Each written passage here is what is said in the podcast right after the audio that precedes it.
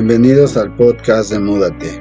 El día de hoy tenemos como invitada a Débora Roll estaremos reflexionando sobre el libro de Ruth. Bienvenidos.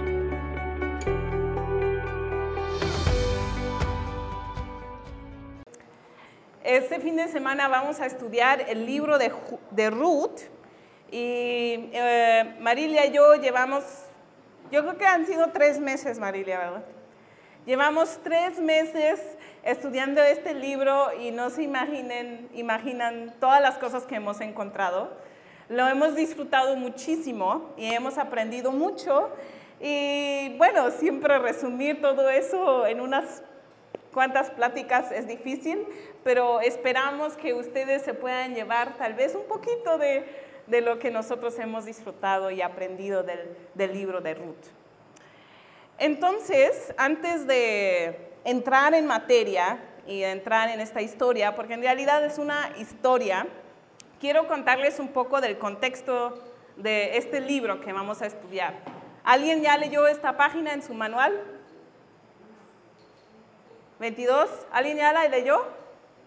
¿Nadie? Ay, qué pena. Les iba a decir que den la introducción, pero bueno, entonces ya lo tendré que hacer yo. ok. Bueno, yo creo que todos estamos familiarizados con la gran historia que encontramos en la Biblia, ¿verdad? Eh, al inicio Dios crea el mundo, después escoge al pueblo de Israel a, hacer luz en este mundo, ¿no? Y a, a, enseñarle al mundo quién es Dios, prácticamente, ¿no? Y pues aquí al inicio del libro vemos las instrucciones que Dios le da a su pueblo para poder cumplir ese propósito.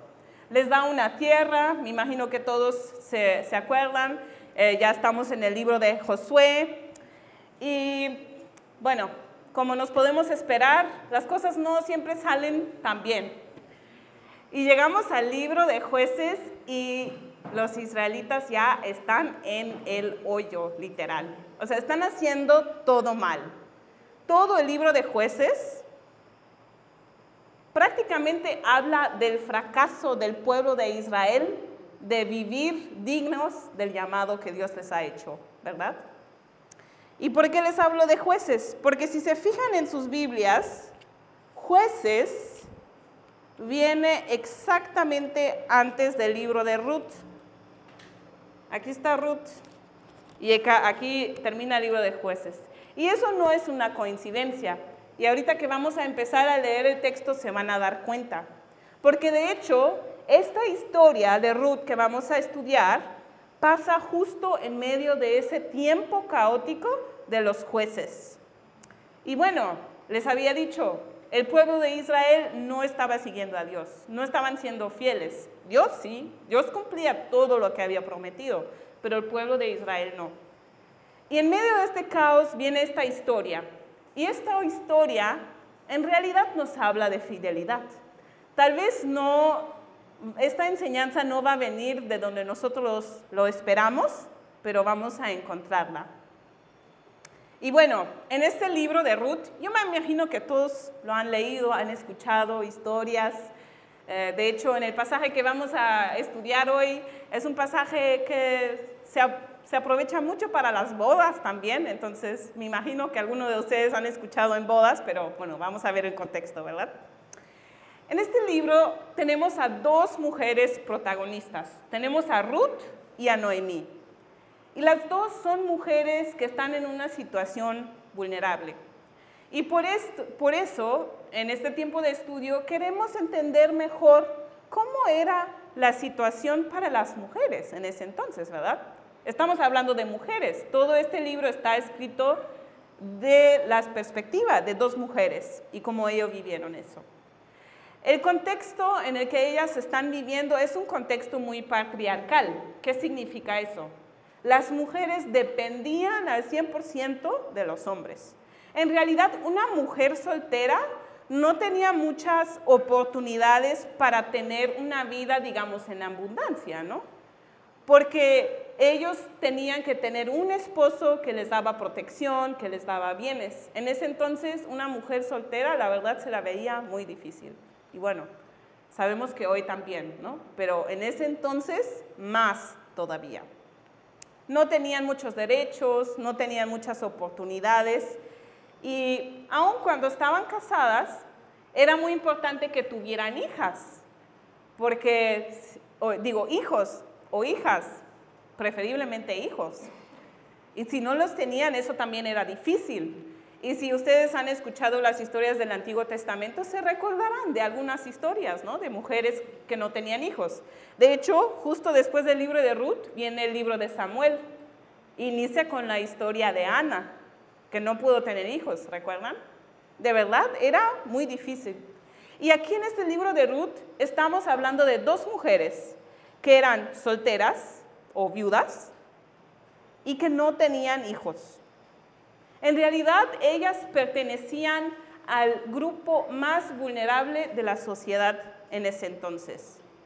Y Dios, si regresamos, por ejemplo, a Levítico, Deuteronomio, vemos que Dios había puesto leyes para proteger a ese tipo de personas. Pero recuerden, estamos en los tiempos de jueces. Nadie estaba apelando las leyes de Dios, no les importaba, ¿verdad? Entonces, esto es un poco el panorama eh, en el que nos estamos situando. Bueno, seguramente al inicio ustedes todos vieron el nombre de Moab. Este es el país al que Noemí emigró con su esposo. Es el país de origen de Ruth. ¿Qué saben de Moab? ¿Alguien sabe algo?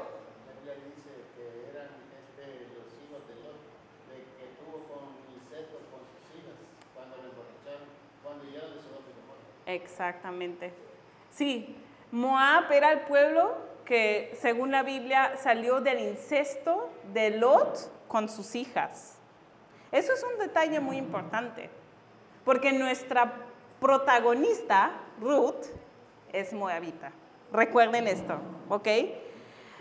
No había una buena relación entre los moabitas y los israelitas, como se imaginarán. Bueno, está un poco conflictuada. A veces medio se llevan, a veces no, pero la mayoría del tiempo no se llevan bien. Pero bueno, como veremos más adelante, eh, pues sí, hubo, una mezcla, ¿no? De hecho, el rey David tuvo sangre moabita. Y no sé si han fijado, yo no me había fijado antes de estudiarlo, pero David en algún momento eh, manda a sus papás a refugiarse en Moab cuando estaba huyendo de Saúl, ¿no? Entonces, pues ahí había un parentesco, pero bueno, más adelante también David los hizo tributarios, ¿no? Entonces, es una relación muy turbulenta entre los israelitas y los moabitas, ¿no? Eh, eso es muy importante eh, recordar. Y bueno, de verdad esta es una historia que muchas veces parece novela. Es muy rápida, pasan muchas cosas, y bueno, veremos la primera parte hoy. Pero, ¿quién mejor para contarnos su historia que la misma persona? Tenemos ahora un poco el panorama general y me gustaría que en este momento escucháramos directamente de una de las protagonistas de Noemí, ¿vale? Bueno, me estoy transformando en Noemí, ¿vale?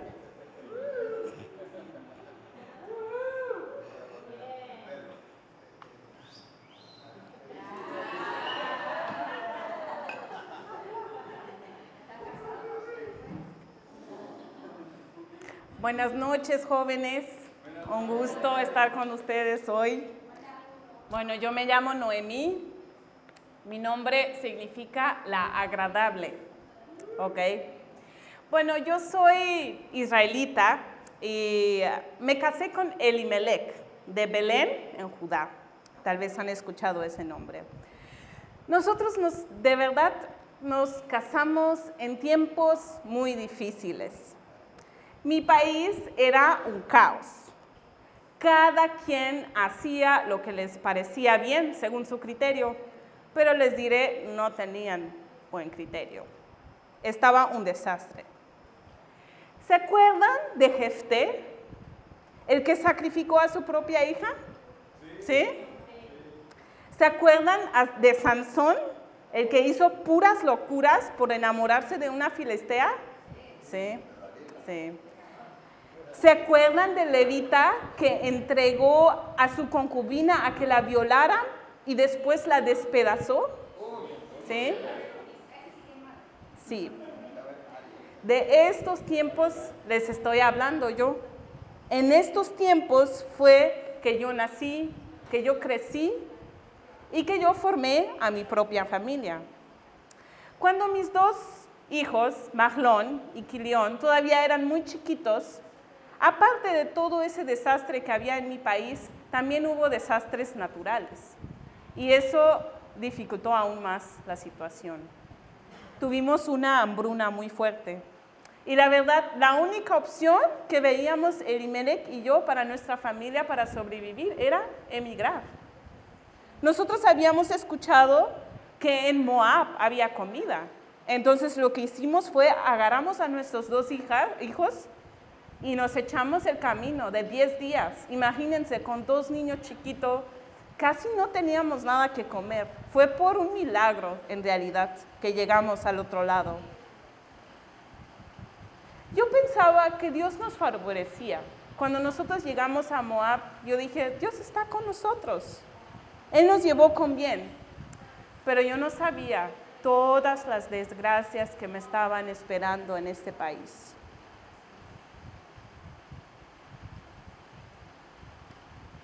Sí tuvimos de comer, nos pudimos establecer y todo parecía ir bien, hasta que un día de la nada mi esposo falleció.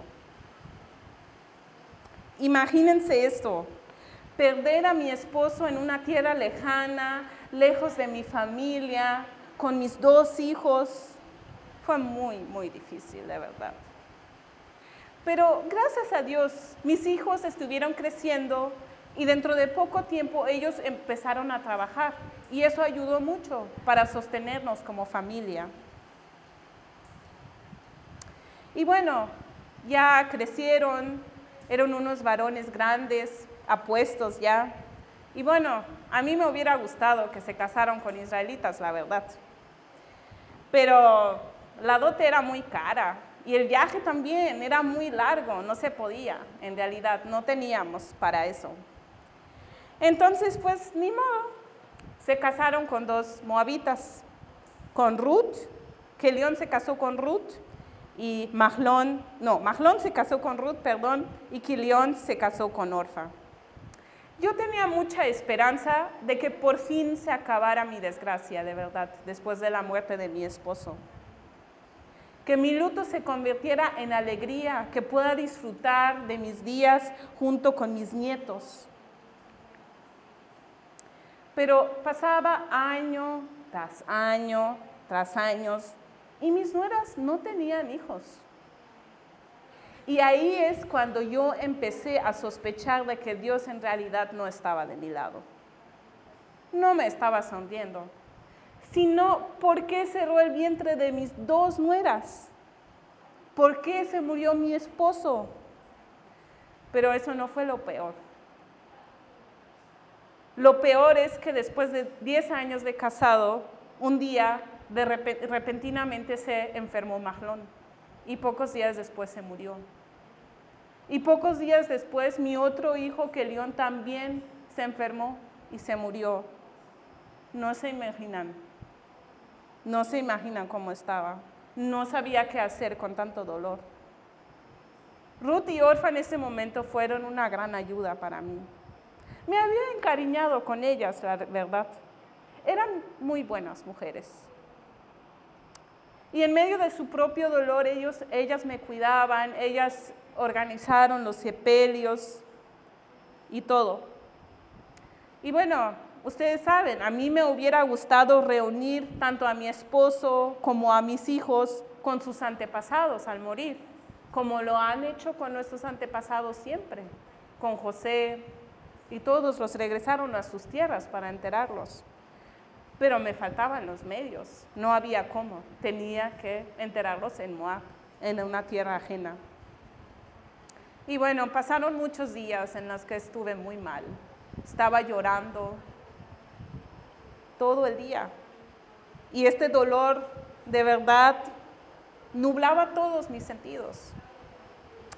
Y un día me desperté y pensé en la vida que me quedaba por delante y me daba cuenta, estaba sola, completamente sola y desprotegida en una tierra ajena. ¿Qué iba a hacer de mí? ¿Qué iban a poder hacer Ruth y Orfa? Sí, me cuidaban, pero ellas eran mujeres solteras. ¿Cómo me iban a cuidar? No tenían hijos. Estaba desesperada. Un día me llegó la noticia de que Dios había bendecido a Belén y que otra vez había pan en Belén, la casa del pan, mi casa. ¿Y qué me quedaba hacer sola yo en Moab? No tenía sentido quedarme. Yo quería regresar a mi tierra. Tal vez esta vez me iba mejor ahí, Hice todos los preparativos, vendí todo lo que, que tenía, compré sandalias, comí comida y ropa para emprender el viaje de regreso junto con mis nueras. Y un día en la mañana nos fuimos hacia Belén, otra vez. Yo hasta ese punto no estaba pensando mucho, pero en el camino de repente me detuve y dije, ¿qué estoy haciendo? ¿por qué me estoy llevando a mis nueras a Israel? ¿Qué israelita que se respetaba se iba a casar con una moabita? Estaba loca.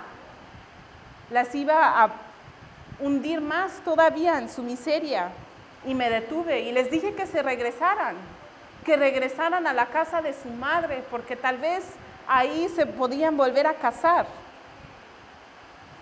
Y discutimos bastante. Y gracias a Dios, por fin Orfa se dejó convencer, entró en razón y regresó con su mamá para volver a casarse en su tierra. Pero con Ruth, después de poco tiempo me di cuenta que en realidad no tenía caso. Por alguna razón extraña que hasta el día de hoy yo no entiendo, ella estaba decidida de seguir conmigo y de no dejarme sola. Ella juró que no me iba a dejar sola. Así que me resigné y seguí en el camino con ella. Definitivamente Dios me había abandonado. Había hecho mi vida amarga. Dios me castigó a mí. Tal vez porque no confiamos en Él cuando no había pan. Hubiera tal vez sido mejor quedarnos en Belén, no lo sé.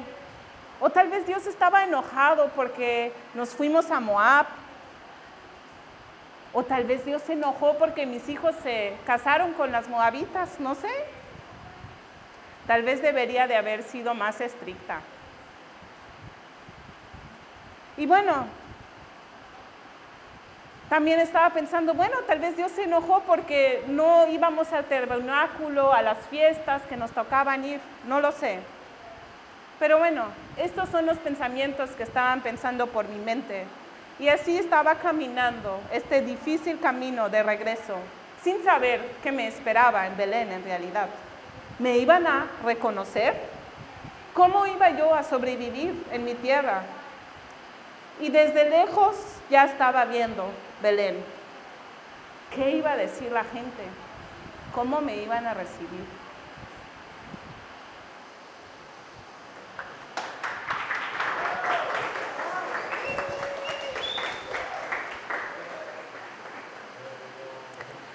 Bueno, lo que podemos ver, ya no soy Noemí. Yo espero que esto nos haya podido ayudar como a entrar un poco, ¿no? Ponernos en los zapatos de Noemí y ponernos en su situación, imaginarnos un poco por lo que ella estaba pasando. Noemí era una mujer migrante, viuda, sin hijos y de escasos recursos. En el mundo no había un futuro para ella, sin esposo, sin hijo, sin nieto. Imagínense a estas tres mujeres que estaban caminando en el desierto. Si ustedes regresan a la página 22, aquí les puse un mapa. Y en el mapa pueden ver Moab y Belén. ¿Ok? y en medio está el mar muerto. Entonces ellos están dando la vuelta. ¿Nos cambiamos de fuego? ¿No?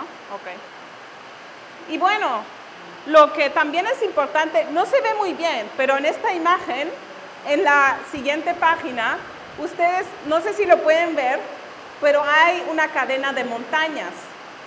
Esto es una cadena de montaña que separa el lado de que hoy es Jordán del lado de Israel. Entonces yo no sé cómo le hicieron Ruth y Noemí, pero de alguna forma tuvieron que cruzar estas montañas o darle una vuelta. ¿Me siguen escuchando? ¿Sí? Ok, muy bien. Entonces este camino dicen que ha de haber tomado mínimo unos 10 días. Es desierto. Yo he visto estas montañas de lejos y de verdad es un desierto. Entonces yo no sé cómo le hicieron, la verdad. Pero yo creo que algo que podemos ver en esta historia hasta ahora es mucho dolor, mucha desesperanza, ¿verdad?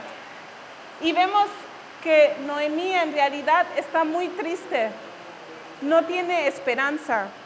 Y ella cree, si ustedes ven el versículo 13, ella dice, mi suerte es más amarga que la de ustedes, porque la mano del Señor se ha desatado contra mí. Ella estaba segura de que Dios la había abandonada por completo. O inclusive que Dios estaba activamente obrando en su contra para hacerle la vida amarga, para hacerle la vida difícil.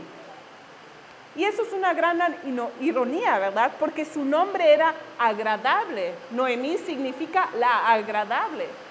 Y de verdad es algo muy fuerte lo que está pasando en su caso.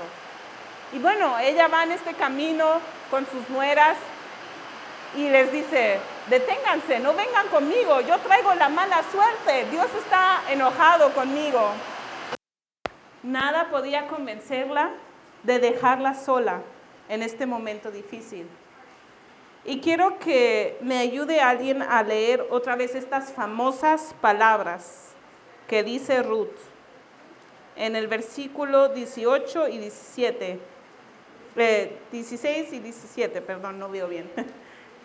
¿Quién puede leer, puede leer el 16 y el 17, por favor? De, de la Reina Valera dice 16 y 17. Respondió Ruth, no me ruegues que te deje y me aparte de ti, porque a donde quiera que tú fueres iré yo, y donde quiera que vivieres viviré. Tu pueblo será mi pueblo y tu Dios mi Dios. Donde tú murieres moriré yo, y ahí seré sepultada.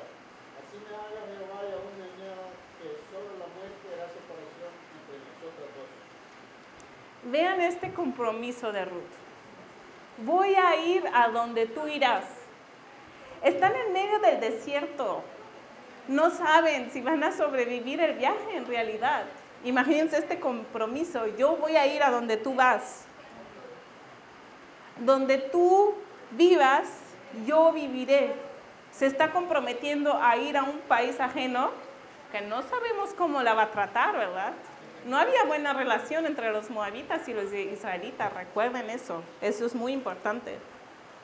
Tu pueblo será mi pueblo, tu Dios será mi Dios. Ella está cambiando de, de lealtad completo, está cambiando su nacionalidad, su religión, todo, todo. Y Tal vez lo leemos muy rápido, pero ella dice, donde tú mueras, ahí moriré y ahí me enterarán. ¿Recuerdan esa parte que nos contó Neoní, que a la gente les gusta ser enterrados en su tierra? Yo creo que hasta el día de hoy para muchas personas es así. En México hasta hay una canción, ¿cómo va?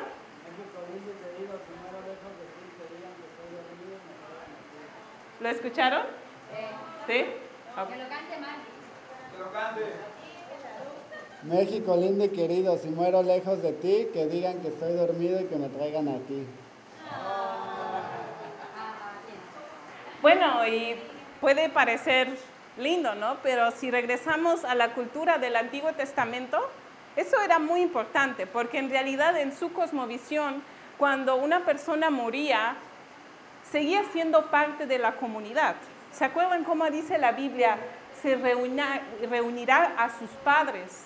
O sea, los que habían muerto se consideraban parte de la comunidad todavía y era importante el lugar en el que se iban a enterrar. Entonces, el compromiso de Ruth de verdad es total. No solamente es, ah, me voy y bueno, luego regreso en avión. No, es un compromiso a muerte. Es un compromiso de separarse por completo de sus raíces, de su nacionalidad, de su religión. Y ahora, ¿qué le habrá motivado a eso? Muchas veces la gente dice, ah, ella quiso seguir al Dios de Israel. Bueno, tal vez, no sabemos, ¿verdad? Pero si vemos este texto, ¿qué sabe ella del Dios de Israel hasta ese momento? Sí, 10 años de vivir con Noemí. No sabemos qué les habrán dicho en ese tiempo, pero lo que vemos aquí, vemos a una Noemí amargada, que está hablando de... Exacto, está hablando de un Dios castigador, que hace su vida difícil. Eso es el Dios que Noemí, por lo menos en este momento, está describiendo. No sabemos si eso fue diferente, si se habló de Dios de Israel o no. No sabemos en realidad con cuánta seriedad la familia de Noemí se tomó su fe. No sabemos. Pero yo veo lo que tenemos aquí y digo, pues no sé si eso habrá sido motivación, ¿no? Un Dios castigador, no lo sabemos. estamos en hipótesis, ¿verdad? Pero lo que sí podemos ver, tal vez su compromiso no era con el Dios de Israel en ese momento. Su compromiso era con Noemí. Y bueno, vamos a ver todo el recorrido, toda la historia y definitivamente Ruth va a conocer al Dios de Israel como es verdaderamente. Porque en este momento de la historia tampoco parece que Noemí conoce muy bien al Dios de Israel, ¿verdad? Y bueno, yo creo que algo importante que vemos en esta, en esta historia de Ruth es verdadera solidaridad, verdadera sororidad, verdadera hermandad. Y bueno, les quiero preguntar a ustedes, ¿hay elementos de esta historia que les suena familiar? Familiar a sus historias, a las historias de sus familias, a las historias de sus vecinos, a las historias de su realidad. Sí, demasiadas similitudes, ¿verdad? Con lo que estamos viviendo en América Latina, en el mundo inseguridad alimenticia, escasez, hambre, muerte, desgracia, mujeres desamparadas, hombres desamparados, migración. Hoy estamos en El Salvador. La mayoría se van a Estados Unidos porque son acusados por las maras, dice el hermano. Así es. Sí, son circunstancias fuera de su control, ¿no? Como en el caso de Noemí también. Llegó esa hambruna, no había comida, no era algo que estaba dentro de su control. Estamos en El Salvador hoy, ¿no? Y como han compartido los hermanos, esto es una realidad que se vive aquí. Se estima que un tercio de los salvadoreños viven fuera del Salvador, que han migrado. Y esta realidad, como hemos escuchado de Venezuela y de otros lados, pues pasan en otros lados también. Y tal vez la pregunta que nos podemos hacer como Noemí, ¿dónde está Dios en medio de todo esto? ¿Será que Noemí tiene razón? ¿Será que Dios nos ha abandonado? ¿Será que Dios nos está castigando? ¿Creen que eso es la forma en la que podemos encontrar a Dios en medio de todo esto? Yo creo que esta historia tiene una respuesta muy interesante a, estas preguntas. No me quiero adelantar. No estamos aquí para encontrar todas las respuestas, respuestas hoy. Y sobre todo hoy no se trata de las respuestas. Hoy se trata de la pregunta. Noemí quedó sola. Por lo menos eso es lo que ella pensaba. Pero ¿será verdad? ¿Estaba sola? ¿O estaba ella tan sumergida en su dolor, en su desesperanza, que tal vez no veía que de hecho no estaba sola? ¿Estamos solas? ¿Dejamos a otros solos? ¿Cómo podemos nosotros mostrar este tipo de sororidad, de hermandad que Ruth demuestra en nuestras colonias, en nuestros países, en nuestras familias, en el camino? Porque nosotros contamos esta historia, están en el camino todavía, no han llegado a Belén, están en el camino, caminando en ese peregrinaje lento en el desierto. ¿Será que esto es parte de la respuesta de Dios a estas situaciones difíciles? Lo vamos a estar contestando. Pero ahorita me gustaría que nos tomáramos un tiempo para quedarnos un poco en esta situación incómoda. Muchas veces nosotros los cristianos, cristianos decimos, tenemos que vivir de victoria en victoria, siempre tenemos que estar alegres. Y si alguien está triste, le decimos, no llores, todo va a estar bien. Sí, es verdad. En algún día todo va a estar bien, pero ahorita las cosas no están bien, ¿verdad? Y está bien. No tenemos que estar siempre victoriosos y siempre alegres. Muchas veces en las iglesias nos dicen que si estamos tristes y no estamos siempre alegres y victoriosos, no somos buenos cristianos.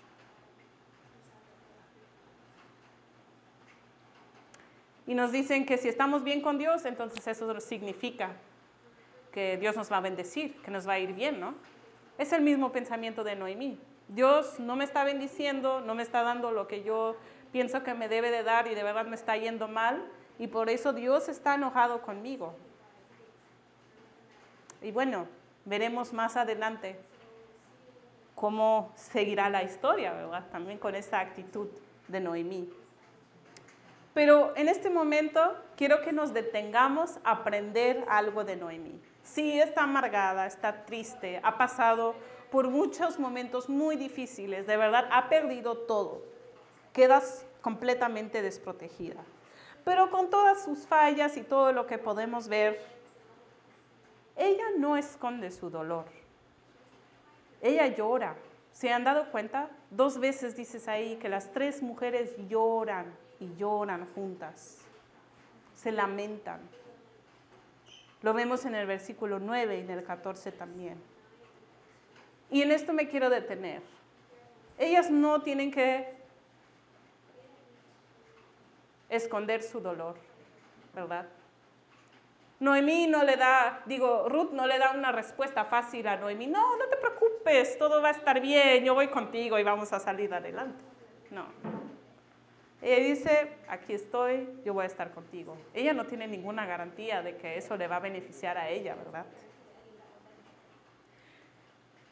Y yo creo que hoy nosotros venimos de diferentes partes de América Latina, del mundo, y todos de alguna forma u otra venimos quebrantados. Hemos atravesado una pandemia, ¿verdad? Para algunos de nosotros ha tenido efectos muy profundos.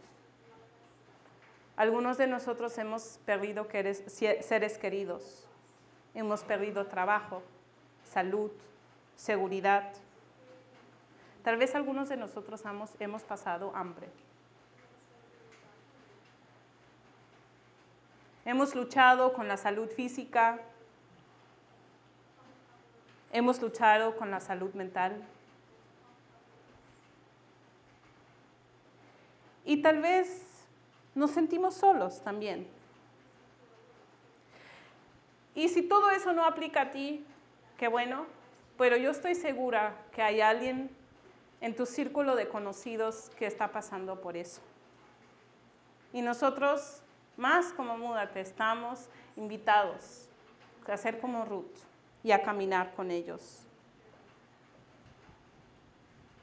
Y bueno, Hoy no va a haber una respuesta fácil, no va a haber un final feliz, nos vamos a quedar en esta tensión, en el dolor, en el lamento. Es algo muy importante en la Biblia y muchas veces nos gusta ponerlo de lado, pero mucho de la Biblia habla de lamento. Los salmistas expresan su dolor, ¿verdad? Delante de Dios. Y eso es lo que quiero que hagamos hoy.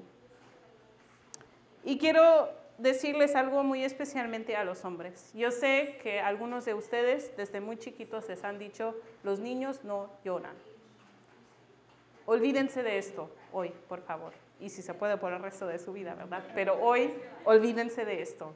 Sí son mujeres, pero les invito, hombres, a aprender de estas mujeres y a las mujeres también.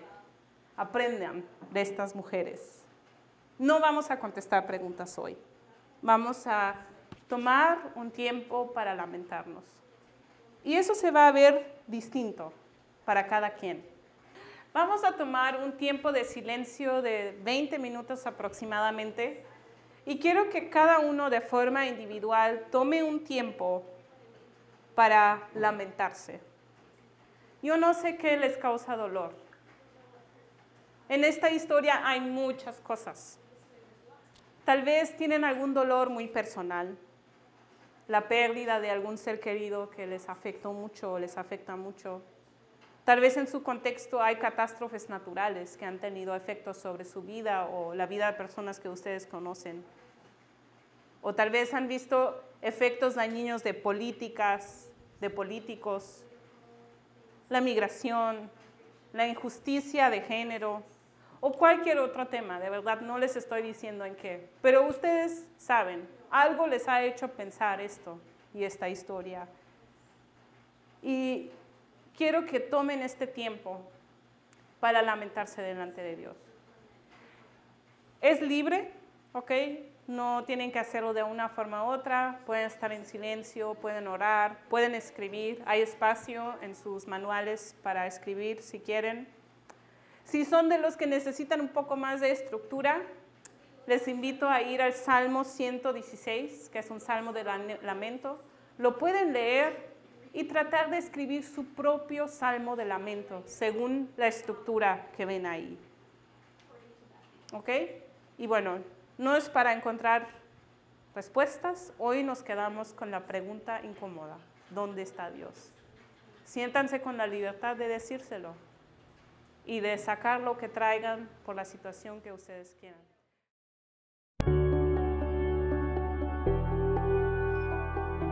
Gracias por escuchar este podcast. Estaremos lanzando uno cada semana y si quieres saber más de Múdate, síguenos en nuestras redes sociales. En Facebook estamos como Múdate con acento en la U, en Instagram como múdate.la.